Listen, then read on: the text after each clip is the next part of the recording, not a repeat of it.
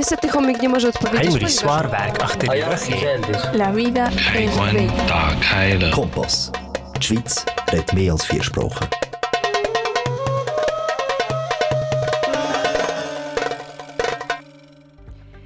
And here we start. Welcome, beautiful people. Welcome to our first program, our bridge. The bridge that's uh, going to be a monthly program that tends to bring together everyone, to bring you, to bring me, to bring the whole world together, to bring our ideas, to bring our way of living together, and to show us that we have much more in common than that makes us different. This um, program, everybody, is shared with you via Kanal K, and uh, it has been actually formed to be a platform for all people who believe in a better world, in a just world, in which everyone, and by everyone we mean everyone, could fit and has the right to a dignifying life. Here we will start to share information, good music, good vibes, and lots, lots, lots of good energy. So make sure to stay tuned with us and every month waiting for your program, The Bridge. Here with you, Cheija, really proud to be given this opportunity to be sharing this space with you and uh, to actually show the other image of the people who come to live newly in this country that they have dreams, that they have inspiration to bring good things, to share good things, and to actually live in common. Here we start with some good music. Doña Victoria. Oh,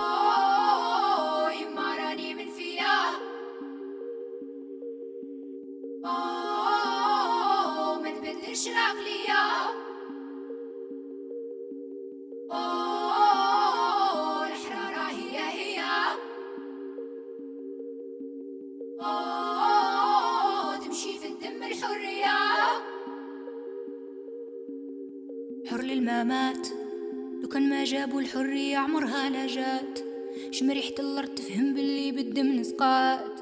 جايبين الحرية ما بقاش قد اللي فات. الشعب تعب طوال اللعب السوسة زايدة.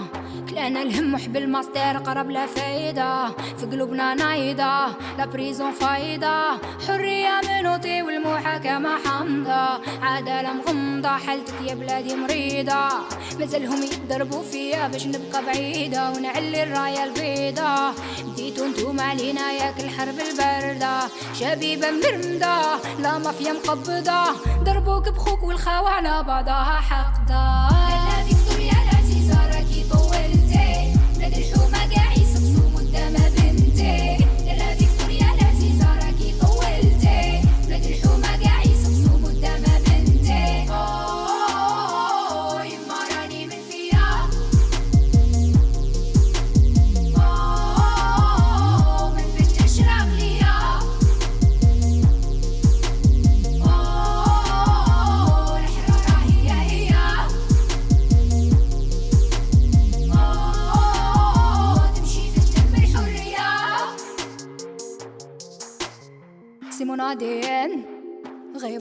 Dans les gènes, c'est mon ADN Je connais les hommes, les fils de femmes, c'est mon ADN Donna Victoria dans les âmes, c'est mon ADN Les companeros dans la rue, crayon n'a pas le temps. Il y a des fleurs qui vivent et meurent avant le printemps. Plus important, nous insistons. On vivra comme des rois chez nous, pas comme des moutons. Ils nous mentent, ils nous trahissent. Les traîtres vivent, les hommes subissent Notre terre, une marchandise La devise, l'aéroport et la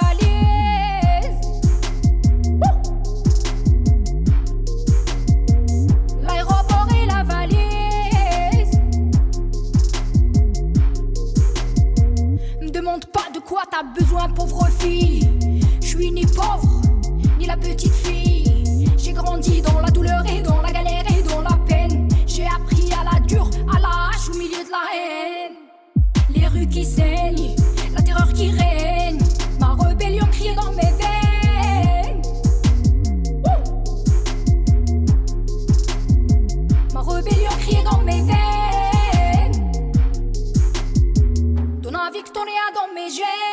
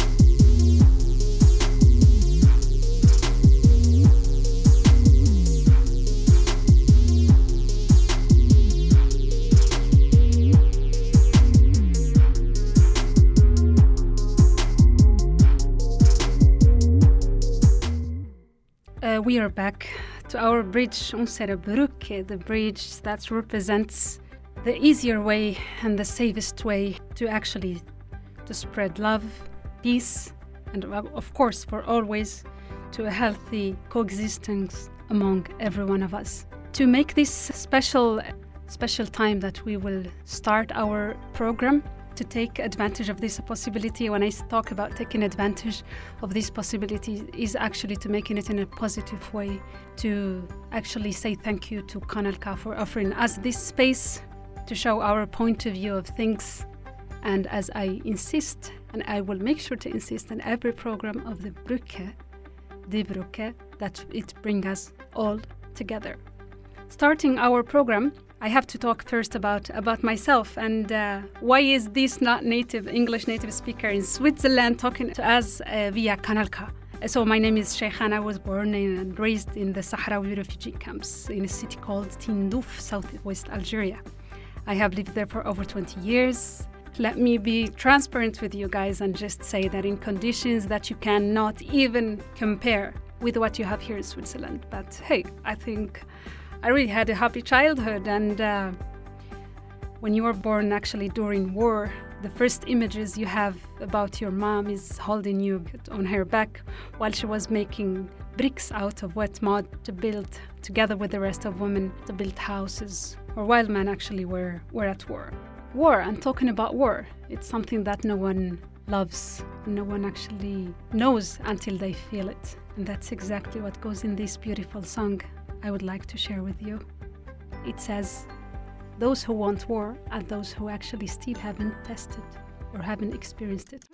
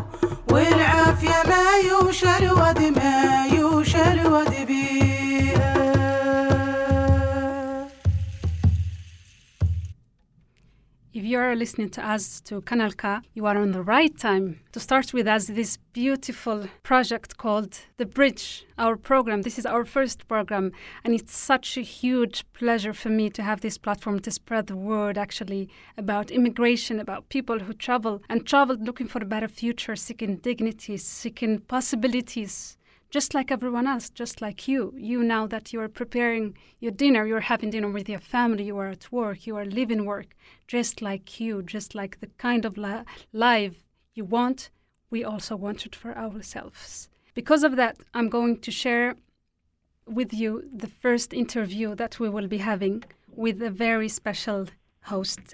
Actually, one of the most important sentences that actually meant for me is that we were talking and I asked her how how percentage how much do you feel Swiss and how much do you feel Sahrawi and then she has an amazing amazing answer that if you continue listening to us it's definitely going to surprise you as it actually surprised me.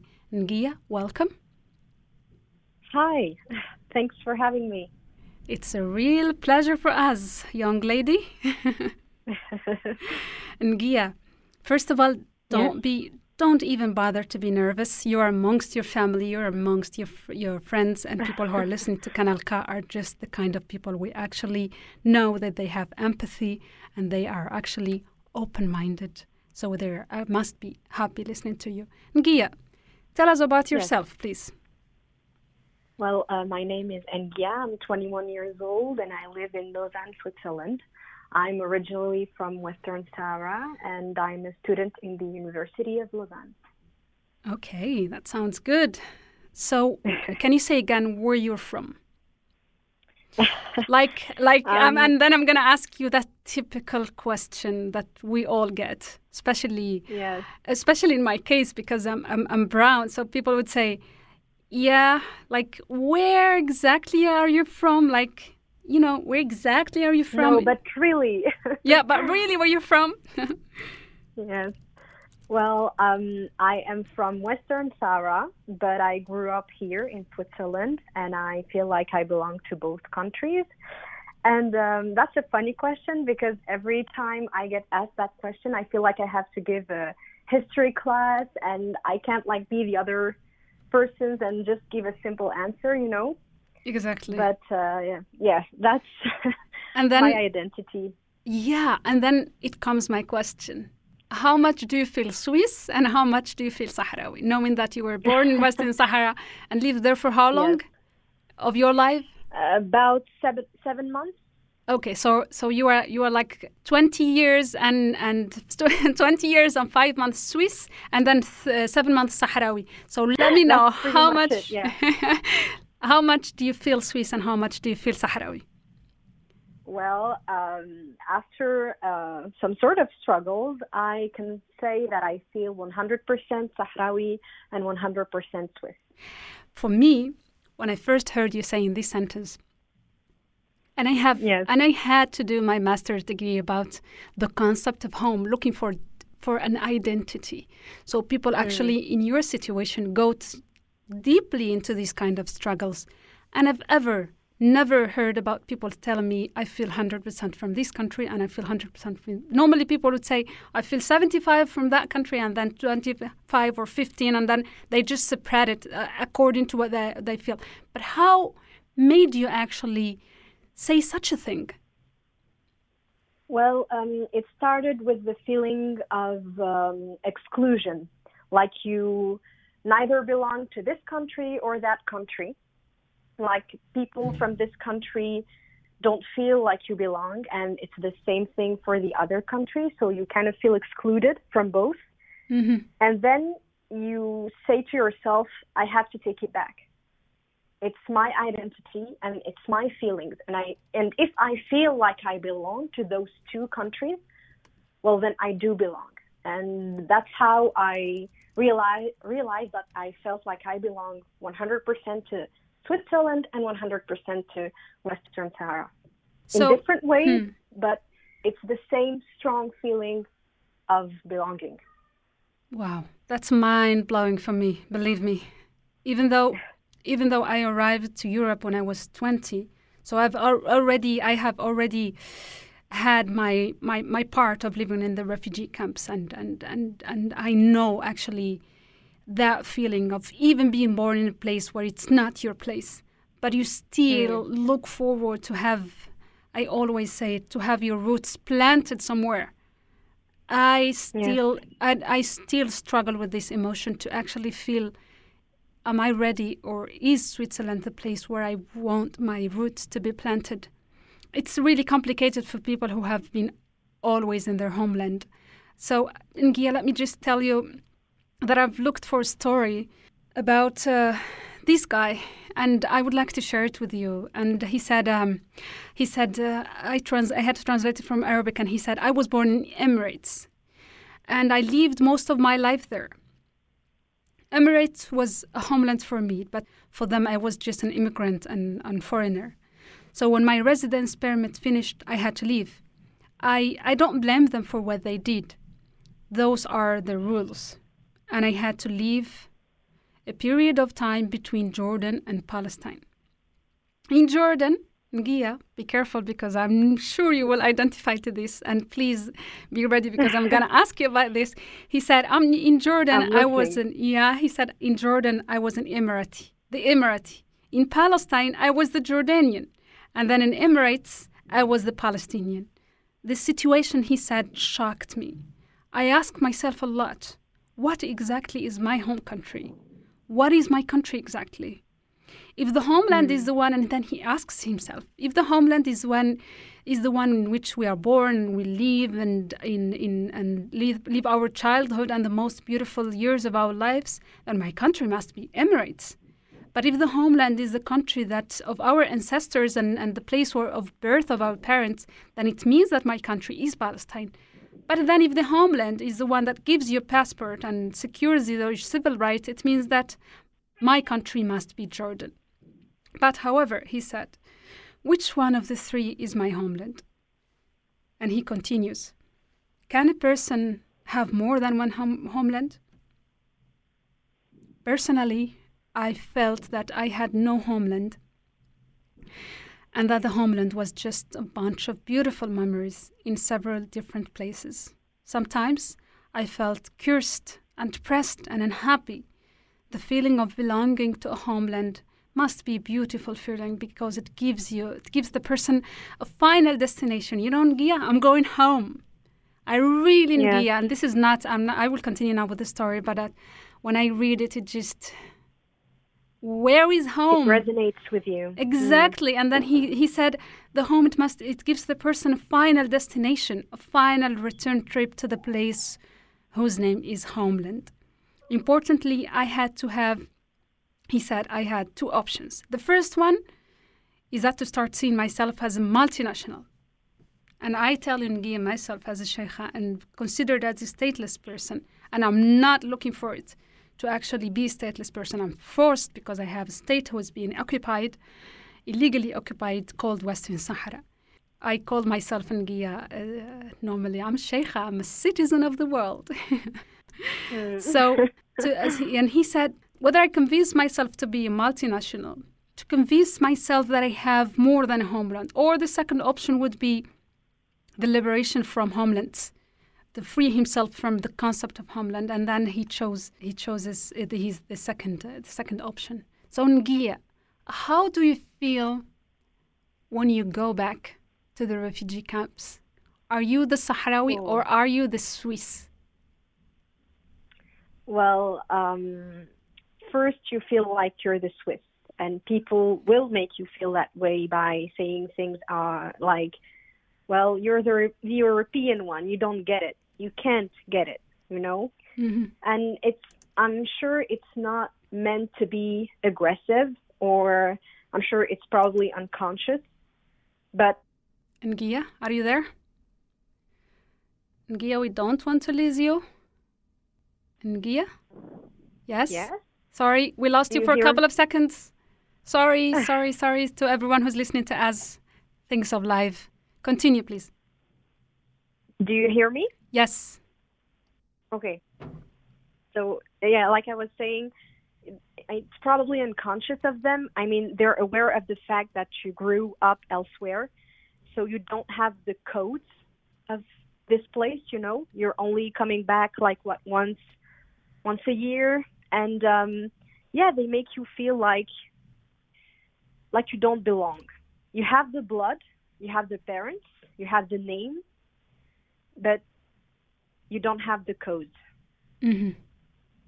Tell me about it. That's how it is for me. And and here in Switzerland, have you ever, let's say, have you ever? Uh, the question it could be said have you ever felt yourself not like swiss but i would i would ask you have you ever felt yourself of when do you feel yourself 100% swiss in situations when do i feel 100% swiss yes in your daily life um, well it's with my friends it's where i do work where i study it's in the way i think too my ideas and uh, my values, I feel like they're well, they're uh, influenced by my Swiss side. that's how I do feel like I belong in Switzerland. But it's also the food, it's also the culture, it's the language. I mean, that's that's a regret I have, but I I have to admit that I speak French better than I do speak Arabic, and uh, that comes from obviously growing up here and having to use French more than Arabic. You know. Do you feel guilty? I felt guilty for a long time. I think I can even say I still do feel guilty because it, you know it's my mother tongue and uh, it's one of the things that can keep you rooted to a place, to a country. Mm-hmm. And uh, feeling like you're starting to losing it or like you don't master it, yeah, that can make you feel guilty, sure. Mm-hmm. And how did you, how do you deal with it? Or, for example, let, let me just make the, uh, this question why wider. Um, have you experienced identity issues? Being an, yes. a Sahrawi yes. and African and, and Muslim woman? Of course. Um, Live in Switzerland, of course. I've experienced experienced it through the um, fact that I was unconsciously trying to please both sides. You know, trying to prove to my Swiss people and my Sahara people that I do belong. That you know that I'm perfectly integrated here, while still being perfectly rooted in my Sahrawi culture. And when you do that, well, you tend to lose yourself because you forget what you truly want, who you truly are, hmm. because you're running, you're chasing the approval of, you know, of the, both sides. But where is your own approval? How do you manage to deal with that? Uh, well, first of all, you pause. you pause and you work on yourself and you ask yourself those questions. Who who are you and what do you want and how do you feel like you belong to this country or that country? You know aside from everyone else aside of your parents aside from you know the people you work with the people you live with. And when you do that well you do your own research and you search for the things that make you feel like you do belong hmm. and that's how you start the healing process and you start being truly yourself without chasing after anyone else. Wow. But it's a it's a struggle. I'm not done with that, and uh, I'm still struggling on a daily basis. But yeah, that's that's that's some, something you have to be conscious of exactly. when you have a, a double culture. I'm I'm I'm more than ten years older than you, and believe me, I'm still dealing with that. And uh, what makes your story different from Neguia is that many Mm. of the cases of the youth that live in in different countries that that have these identity struggles is that they fall into the empty space where they think and consider themselves I'm from none of these places. But in your situation, what I love the most, and that's why I'm sharing, and I want this uh, story to be shared, is that you insist and, and belong, on belonging into both sides. And I love that. It's because, like, you know your rights and you're not giving up on your rights. Hmm. Well, I'm trying to, but to be honest, there were times where I felt like I was thinking and like, you know what? Let's forget about this side and that side and just, you know, I'm done with trying to please everybody. I'm done with trying to please both cultures because it's taking me so much energy and it's making me lose myself. And yeah, these are moments you pass through, and at the end of the day, you still want, you still have that. Mhm. How can I say that? You have that strength, you have that will to continue the search for a true belonging. Yes, true. Hmm. True. And and then it comes a tricky uh, question. Do you know how to make raclette? well, it's not really difficult to make raclettes. There, there are two types of raclettes. Um, there's the easy one you can make with your family. It's already cut, and there the traditional. There is the traditional one, where you know it's um, it's a bigger machine and um, and yeah, it's a bit more complicated. But yeah, I I do know how to make raclette, and it's really really delicious. Okay. Do you know how to make the Sahrawi tea, the whole cups? Yes, I do know how to make the Sahrawi tea. It's not at everyone's taste because Sahrawi people tend to like it um, uh, sweeter than I do like it. Yeah, it's a bit bitter. Mine is a bit bitter. Yeah. But and yeah, I learned with my parents how to make it. hey, let's do the following. Why don't we start about the song that you told us that you like the most? You tell us the story about the song, and then after the song, you will come and tell us what's the story about the sweeter and the bitter cups of the Sahrawi tea. What about that? Can you tell us Yes, the, the let's do that. entre, entre chez vous? Well, um, I chose this song for this program because I felt like it matches, you know, the, the theme and the idea behind this. It's a song um, that's reversing uh, the French immigration. It's talking about a war starting in France and French people having to flee to Africa. Hypotheticamente And, uh, talking, yeah?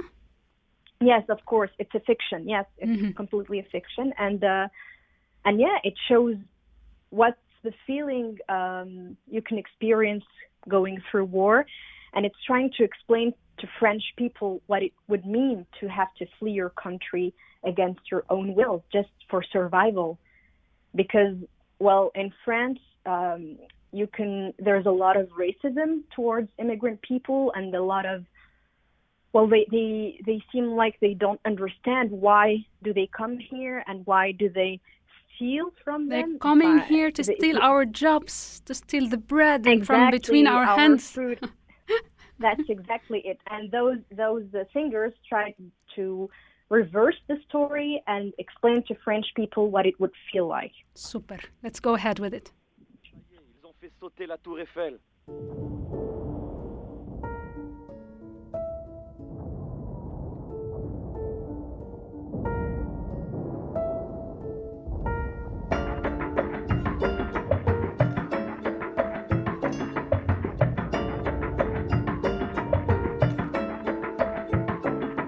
Ça y est, ils ont fait sauter la tour Eiffel. On pensait pas qu'ils oseraient, mais le mal est fait. Comment on a pu en arriver là? Difficile à croire. La nuit a été calme, ils ont bombardé trois fois. Je suis monté à Paris, retrouvé ma copine. La guerre nous a pris par le col, nous a sortis de la routine. Remplacé les fleurs par les pleurs, les murmures par les cris. Son immeuble a été touché, je l'ai pas trouvé sous les débris. Je vais rentrer bredouille, rejoindre ma famille dans le premier train. Le départ est prévu pour demain matin. Les hommes sont capables de merveilles et des pires folies. Ça fait quatre jours j'ai pas de nouvelles d'Oli. Putain, c'est la guerre, on a cassé nos tours d'ivoire. Moi, qui l'ai connu qu'au travers des livres d'histoire, je veille sur la famille, c'est vrai, nos parents se font vieux, on entasse des bus, on bloque les routes, on se protège comme on peut, et la foule fuit ses fous sans camisole. Paraît qu'ils exécutent des gens place du Capitole. Quatre billets pour un ferry, une chance de s'évader, une nouvelle vie de l'autre côté de la Méditerranée. Les balles nous narguent, on a peur d'être au mauvais endroit. Mon frère m'a dit, si je reviens pas, partez sans moi. Difficile d'être au courant, ils ont coupé le réseau. Ça fait bientôt 4 jours que j'ai pas de nouvelles de Flo.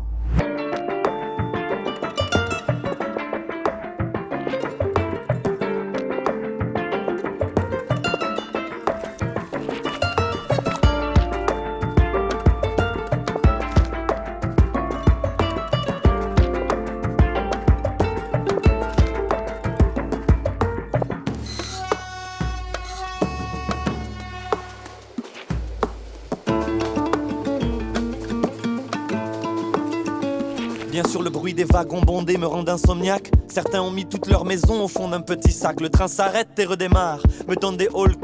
On a fait en deux jours ce qu'on faisait en six heures. Je dois rejoindre la famille au port de Marseille, mais j'ai pris du retard. Je crois bien qu'ils vont partir sans moi. Quel cauchemar Pas grave, je les rejoindrai en barque. Pas de réseau, impossible de choper une barre. Je vois une enfant au sol, lui demande si elle est seule. Elle dit qu'elle a vu ses parents couchés sous des linceuls. Les hommes sont capables de merveilles et des pires folies. Ça fait bientôt six jours que j'ai pas de nouvelles d'Oli.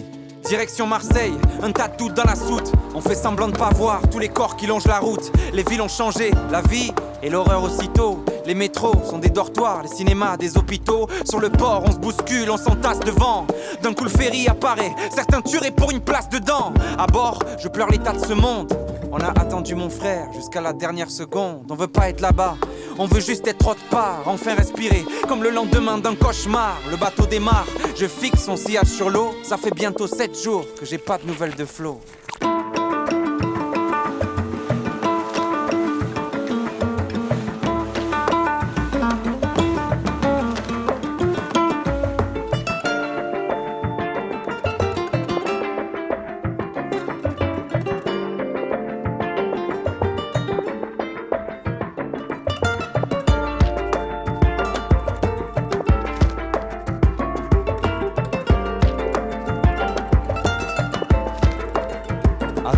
Port de Marseille avec la petite fille dans mes bras, presque un jour de retard. Ils sont tous partis sans moi, mais j'ai les contacts d'un passeur. Une plage et une heure, plus de 30 entassés, bien sûr, on ne voyage pas seul. Il me dit choisis la fille ou ton sac pour jeter du lest. Puis je vide mes poches et lui donne tout ce qu'il me reste, et nous voilà partis. Acteur d'une drôle de fable, à la conquête du paradis sur un bateau gonflable, on navigue loin d'ici. Et plus les vagues s'agrandissent, plus notre espoir retrécit. Et ça tangue et ça tangue, certains tombent dans le ventre de la bête. Nous voilà en pleine tempête, en une seconde. La fille m'échappe et plonge. J'entends ses cris emportés par la mer qui gronde. La pluie, le sel et les larmes se mélangent. Une femme s'agrippe à mes hanches et m'entraîne dans la danse. Le bateau se retourne, on se colle et on coule. Nos appels à l'aile sont perdus dans la houle. Dire qu'il n'y a pas longtemps, j'étais avec mes amis. On allait de bar en bar pendant toute la nuit. Mes poumons se remplissent d'eau et mes yeux se ferment. Mon âme éteint sa lanterne. Les hommes sont capables de merveilles et des pires folies. Je n'aurai plus jamais de nouvelles Dolly.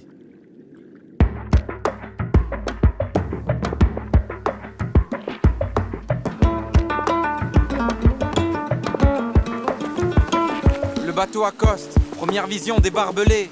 Ça, mon frère ne m'en avait pas parlé. Encore des armes et des pare-balles. On nous fait signer des papiers dans une langue qu'on ne parle pas. On nous fouille, on nous désinfecte comme des animaux. On nous sépare de mon père, pas le temps de lui dire un dernier mot. Dans des camps provisoires, des couvertures, un matelas. Un niçois me raconte qu'il est là depuis des mois. Toulouse me manque déjà. Ma mère s'endort dans mes bras. Elle me répète tout bas que Flo nous rejoindra. La chaleur étouffe, on a vidé toutes les bouteilles. Dans un journal, j'apprends qu'ils ont fait sauter la tour Eiffel. Le lendemain, on nous entasse dans des bus. Les autres sur les uns, qui peut le moins, peut le plus. Des centaines de fous accompagnent notre départ. Des poings brandis en l'air, des cris, des sales regards. Je crois celui d'un type qui scande avec ferveur. C'est la première fois du périple que j'ai vraiment peur. Je ne vois que lui, au milieu de la foule. Sur sa pancarte, il est écrit Rentrez chez vous.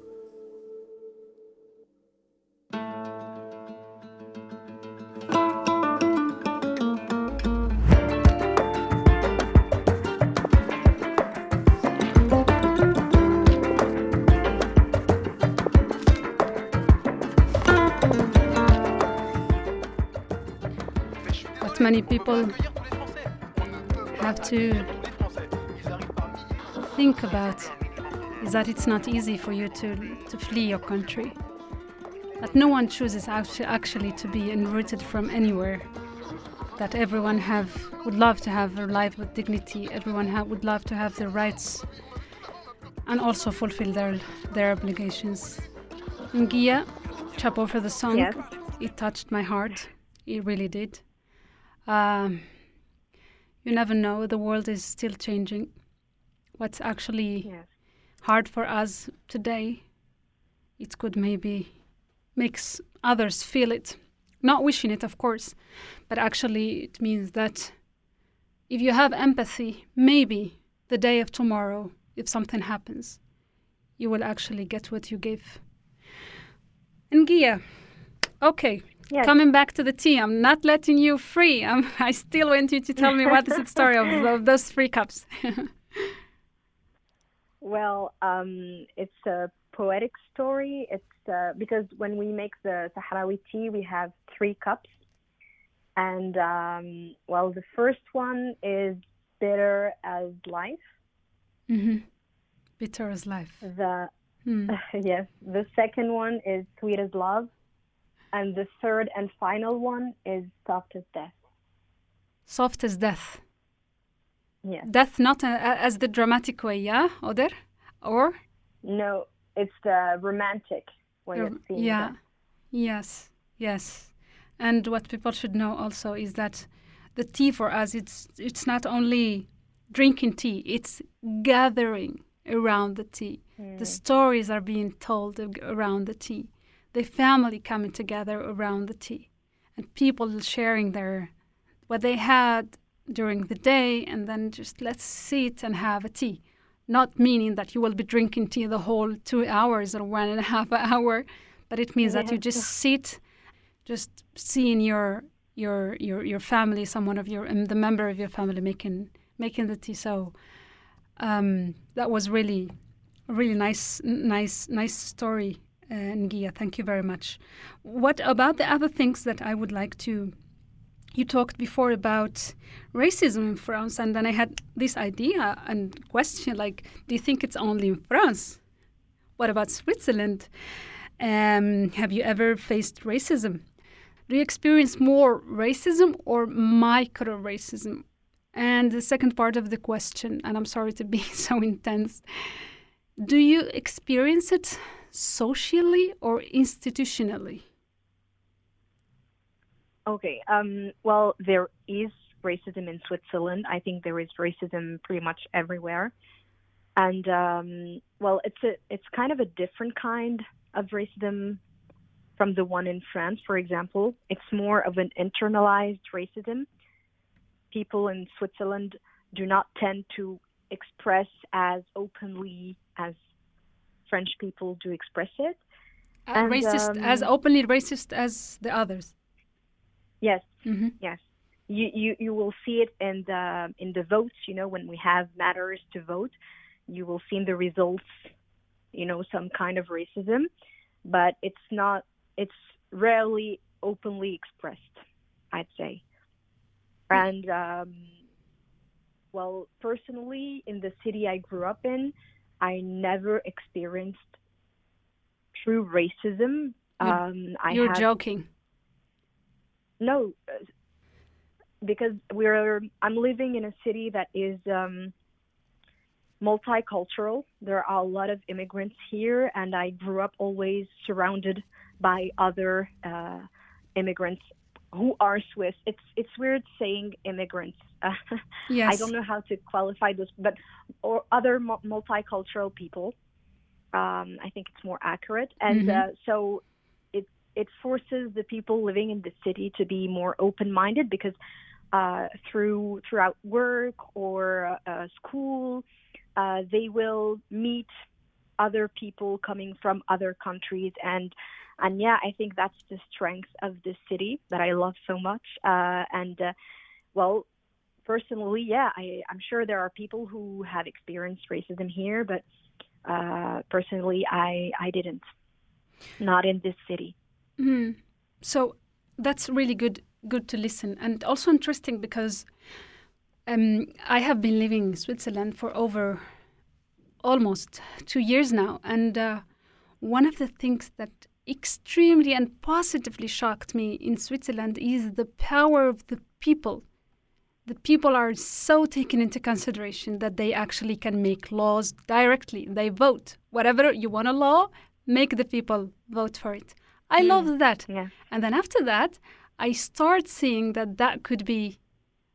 Uh, so it's like an, um, a weapon with two heads a positive one, and then it could be a negative one. And I w- I'm really yeah. interested to, to listen to your opinion regarding the burqa ban or niqab, because people uh, tend to to actually think that burqa is the same as as the niqab, but they're different. So, what was your opinion? Did you vote? Yes, I voted. Against or for? Sorry, I'm joking. So now that's your personal thing. No, but what do you think about that? Well, um, first of all, even if you could uh, define burqa as a problem, it's not something that's existing. I think they, they made a study to count how many women in Switzerland do actually wear the burqa, and there were less than 30 women. So, I mean, uh, and some of them Swiss here, converted. Yes, yes, that's. I think that's the majority of them. But the fact is that growing growing up here, I barely met any. You know, I I saw maybe one or two in my entire life. There aren't that many women wearing the burqa in Switzerland. It's not something that you will see on a daily basis. It's not something, you know, really present and uh, really yeah it, it's not showing it's it's it's barely 30 women you know and uh, so I was against that law because it's making a law a law for nothing. It's, I mean, law shouldn't be wrongfully used, and um, and yeah, I, I, even if it was a problem, which to me it isn't, everyone should be free to wear whatever he or she wants.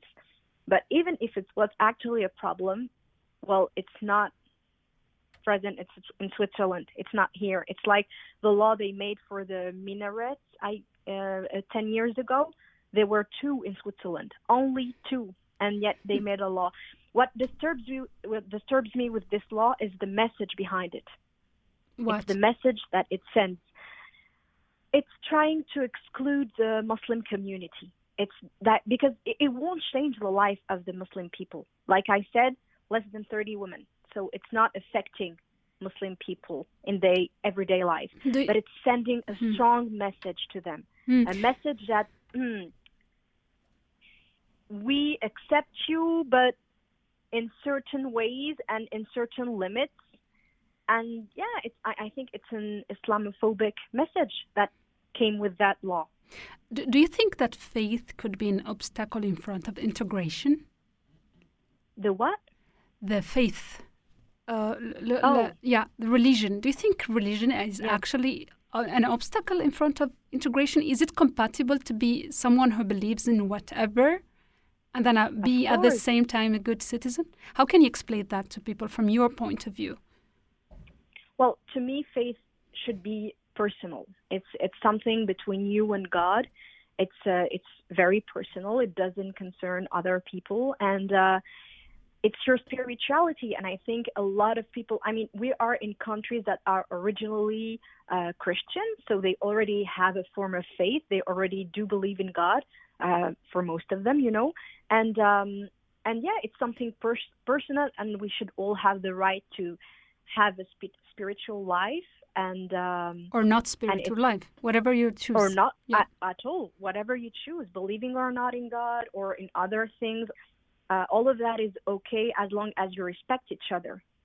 True. I mean, there the freedom of everyone stops where the freedom of the other one starts. Hmm. I, I tried to translate it from French, but You can say it in French And, if, um, if, if you want. It's the second language anyway la, here. la liberté de l'un, la liberté de l'un s'arrête là où la liberté de l'autre commence. That's that's really Exactly. And what what one of the things also allow me to to to say is that people can't have these double standards. For example, in my situation, I'm against, or we should be against, any way of form to force women to wear, for example, Mhm. niqab, or sorry, or burqa. In this case, burqa and, and niqab. Uh, I'm against forcing forcing them but I'm at the same time I can't be against forcing them to to wear it and then accept Mm. forcing them to take it off. What I'm saying Yeah, here you can't go from an extreme to another. I mean, exactly. the the key is freedom. So if you're trying to free them from being forced, let's not force them to something else. You know. Exactly. And w- w- what about the, what the of the things that I would like to also say is that the victim here is the woman, not in a victim like, oh my God, I really need help, I'm weak. No, but the victim who's Mm. being against her power, being used for these political agendas and Yeah. and, and In a interests. misogynistic way. Mm. Exactly, and patriarchal patriarchal ways, uh, ways on both sides, forcing her to wear something, forcing her to n- to take off something, to not wear Mm. something else. So, what about just letting women wear whatever they want? What about that? Yeah, that Niqab, that should be it. hijab, whatever they want. Everyone is free to choose whatever they want. Mm, totally. Yeah, yeah. I have a really an Yes. awesome song for you. The great, the great Manu Chao. And well, I can't wait to hear it. Yes, and it's alive, and, and, and I can't wait for the people also listening to us right now in your home, on the way back home, at your work, just listening to us. We enjoy the song. Cette chanson, la prochaine, chantée par Galancito, est dédiée au peuple saharaoui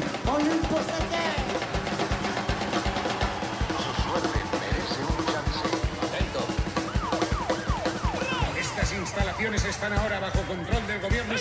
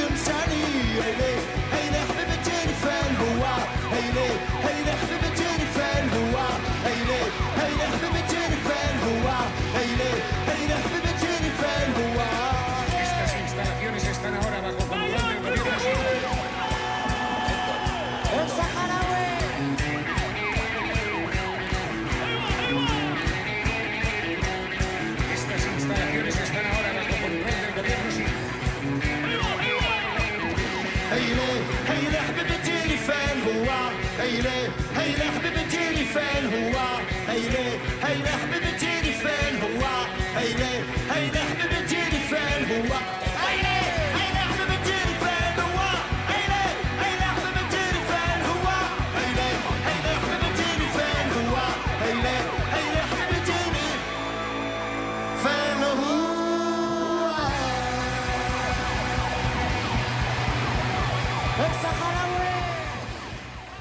We're back. Neguia?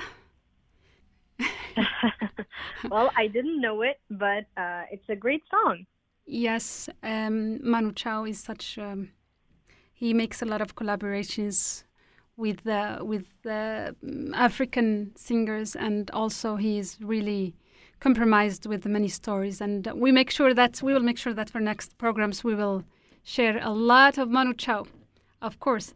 So, Neguia, I would like to Yes. ask you a question uh, for two messages as as long as we have time went flying really um, what do you say to the people who come here to switzerland seeking and looking for new life to build a new future in switzerland looking for a life with dignity i really insist on dignity where people is where the person is actually being properly treated with uh, saving their human rights, basic human rights, and and yeah, just coming to Switzerland as as the not as heaven, but as the country where they can get a better life. What kind of message do you have for them?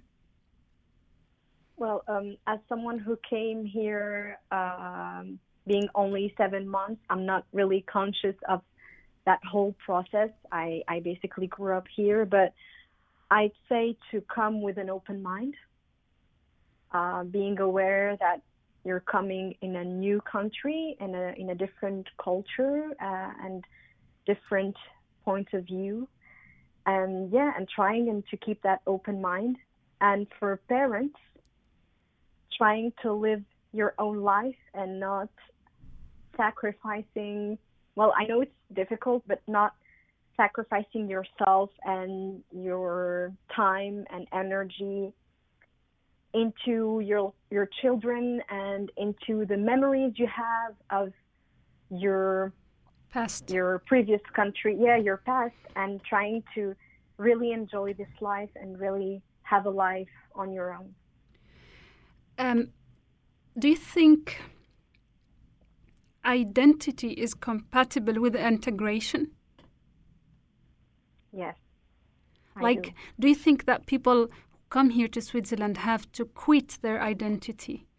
Depending, of course, on the concept on of, of identity, we, we will make sure that on the future programs Yes, we talk all- also. It like- all depends on how you define identity and how you define being integrated in a in a new country.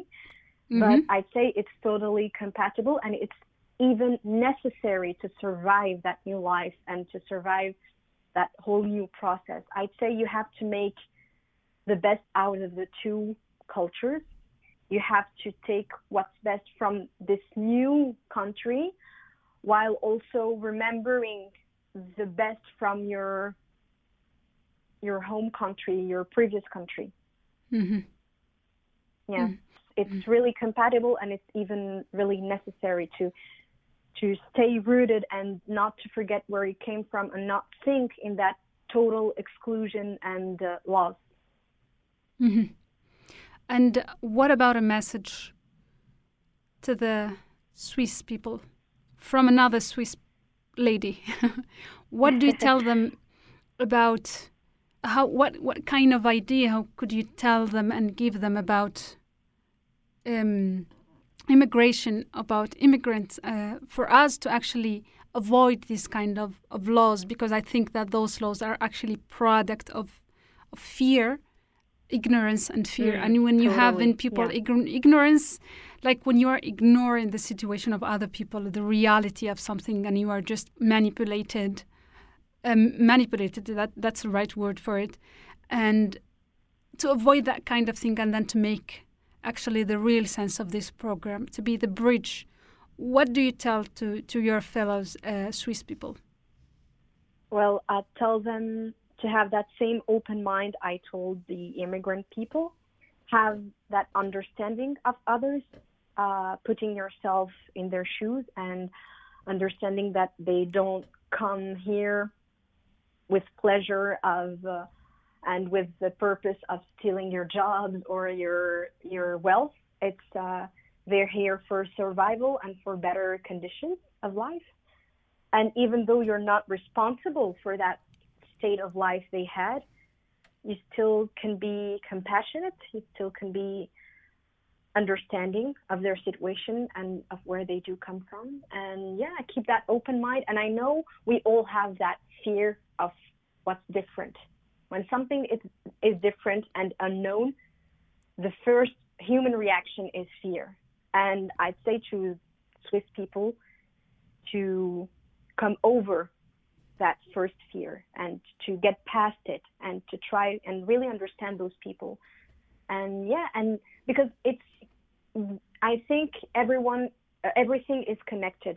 Um, the fear of the Swiss people will will push immigrant people to shut to shut down and um, and to exclude exclude themselves themselves sorry from the Swiss culture and saying things like well I should have never come and uh, my country is better than here and they have nothing here and things like that. So it's it's really a co- cooperation between immigrant people and Swiss people to go over that fear for Swiss people and come with an open mind for immigrant people so they can see that they have a lot to share they have a lot in common like you said in the beginning of the program and they have more in common than what divides them That's really great and wonderful and really appropriate message to end this program with.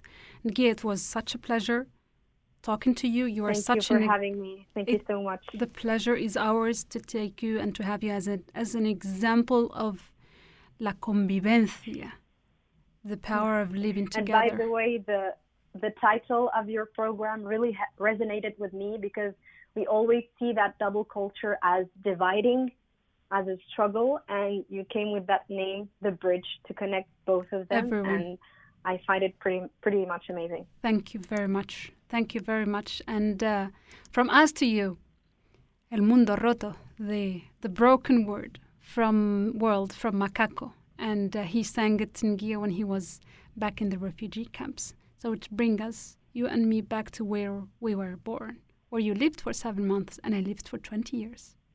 It's really lovely having you. Thank you so much.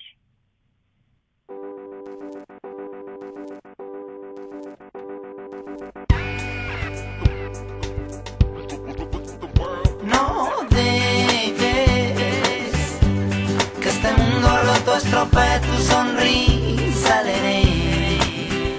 No dejes que este mundo roto estropee tu sonrisa, Lere. Si la vida es un momento, penitas pa' afuera, chalas al viento. Suelta el insoplío, vacila otra vez tu caminar. Cicatrices, grietas del mundo que nos lleva. Mientras tanto, mi niña, giras mis antenas, realidades desbordadas imponen soledad. Mientras tanto, mi niña, tu mano en mi mano va, sonidos dormidos, los tuyos silencios vivos, tu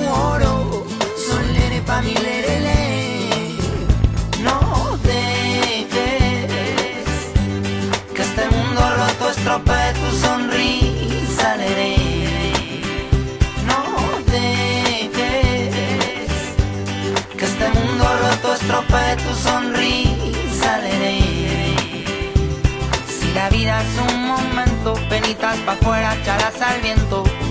Suelta el insoplío, vacila otra vez tu caminar.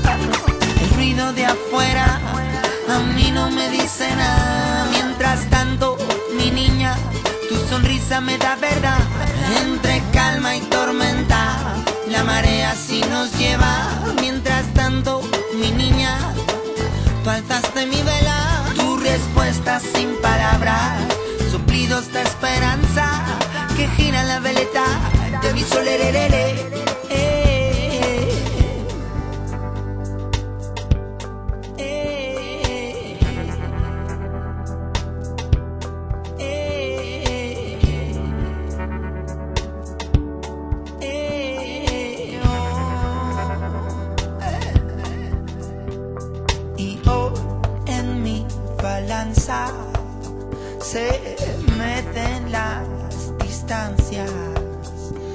Como un mundo roto puedes tú coser los retales de mi esposo.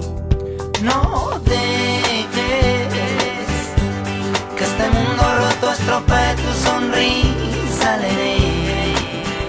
No dejes que este mundo roto estropee tu sonrisa, leré. La vida es un momento, penitas pa' afuera, chalas al viento. Suelta el insoplío, vacila otra vez tu caminar. No dejes que este mundo roto estropee tu sonrisa, leré. No dejes que este mundo roto estropee tu sonrisa, leré. No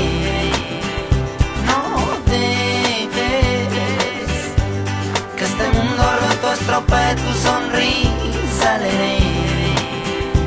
Si la vida es un momento, penitas pa' afuera, chalas al viento. Suelta el insoplío, vacila otra vez tu caminar. No dejes que este mundo roto estropee tu sonrisa, leré. No dejes que este mundo roto estropee tu sonrisa, leré. No dejes que este mundo roto estropee tu sonrisa, leré. Si la vida es un momento, penitas pa' afuera, chalas al viento. Suelta el insoplío, vacila otra